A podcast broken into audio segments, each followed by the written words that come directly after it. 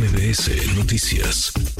Agradezco estos minutos al presidente nacional del PRD, Jesús Zambrano. ¿Cómo estás, Jesús? Gracias, muy buenas tardes. Muy buenas tardes, estimado Manuel a tus órdenes. Como gracias, siempre. como siempre. Muchas gracias por platicar con nosotros. Sé que vas bajando justo ahora de este, de este evento. Ya eh, informábamos sobre los especialistas electorales que integran el comité organizador para elegir. Pues eso va a ser, ¿no? Le dicen responsable, pero va a ser el próximo candidato de la Alianza Va por México, el candidato del PAN PRI PRD a la presidencia en 2024, Jesús. Será el responsable de la construcción del Frente Amplio por México, porque los frentes políticos en tiempos no electorales están contemplados dentro de la Constitución y de la ley. Entonces, nosotros no podemos de ninguna manera salir con una figura diferente a lo que establece la, la ley, la bueno, y, y, después será el candidato, tú no lo puedes decir porque pues, tú eres dirigente de un partido político, pero todos lo entendemos así. Podría ser. Podría ser. Tiene el 99.9% de posibilidades de ser candidato a la presidencia. Pero, pero bueno, oye, a ver, ¿cómo ves el, el, método? Entiendo que es un método que construyen sí los partidos, pero además escuchando a los ciudadanos. Hay un montón de manos levantadas, Jesús, son 14, 15, 16 los aspirantes.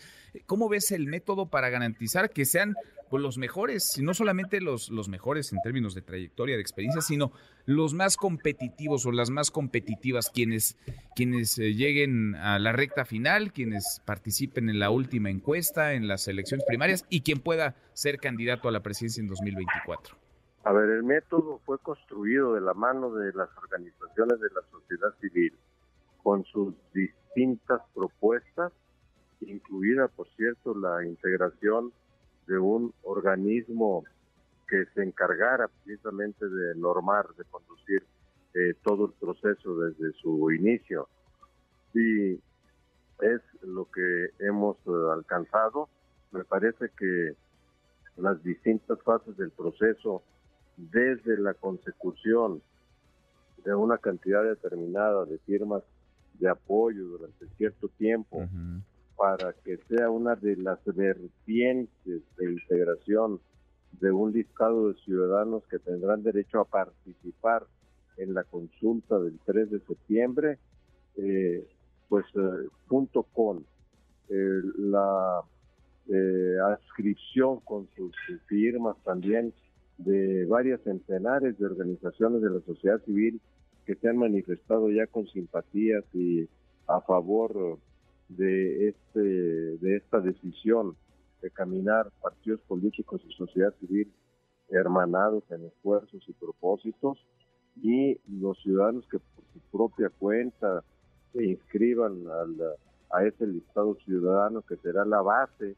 para poder manifestarse eh, el, el, 3 de septiembre, pues eh, todo eso que esperamos sea... O sea, los que firmen, nada más déjame interrumpirte en esa parte, los que firmen por alguno de los aspirantes van a integrar ese padrón y quienes participen de ese padrón van a poder participar. Pero no solo esos, Manuel, no solo los que firmen en apoyo de un...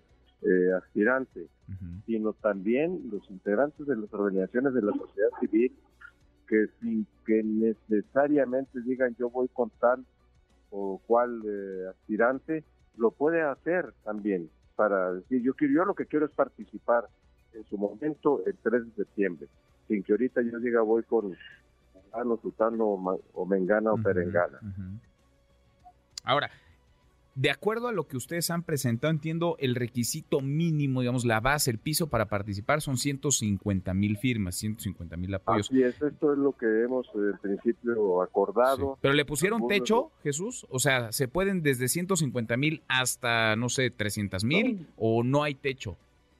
No, a ver, eh, 150 mil es lo mínimo. Es lo mínimo. Eh, cada aspirante puede puede desde luego conseguir más firmas de simpatizantes. Pero las que sean, porque ¿qué va a pasar si alguien llega con, no sé, dos millones de firmas, dos millones de apoyos? Eh, al final, pues serían gente que simpatizaría por él y va a formar parte de ese padrón. Eh, ¿Le van a poner techo o no? ¿O eso va a ser eh, cada quien las que pueda conseguir a partir de 150 mil?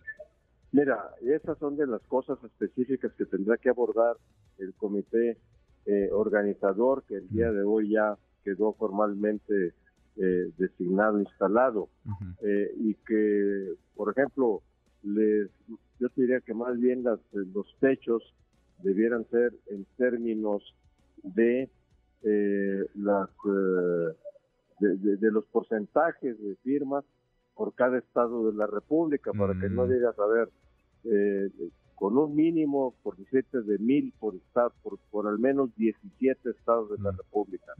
Y luego, con un tope máximo de X, 20 mil o 30 mil por eh, estado para que no vayan y te llenen el eh, listado de simpatizantes de un solo estado. Si fulano de tal tiene más simpatías en Guanajuato o en el Estado de México, lo que sea, o en Michoacán, en fin, pues que no llenen el listado con solamente con las gentes de ahí de estos de, estas entidades. Todo eso lo tendrá que modular y definir el comité. El, comité. Tiene tiempo para eso, porque pero no mucho, no mucho, porque el 3 de septiembre quieren ustedes tener ya el ganador de todo este proceso. y antes habrá encuesta, foros, más encuestas y más, más foros y elección ah, primaria. efectivamente. Eh, ya las eh, listas, vamos, eh, la, la, la, inscripción como aspirante se abrirá a partir del día 4 de julio, la semana que viene. 4 de julio. Habrá toda una semana para eso. y, y a partir de que culmine esa fase, este proceso, empezará lo de la consecución de las firmas. Entonces, a eso me refería cuando hay tiempo para eso en términos de que el comité organizador precisa y defina ciertas reglas. Bueno, pues es un método interesante, distinto, vamos platicándolo en el camino. ¿Tú vas a firmar por alguien? ya voy a comportarme institucionalmente, querido Manuel. Bueno, bueno, pues vamos, vamos conversando en el camino. Jesús, como siempre te agradezco estos minutos. Al contrario, gracias a ti, ustedes. Muy buenas tardes. Gracias, muy buenas tardes.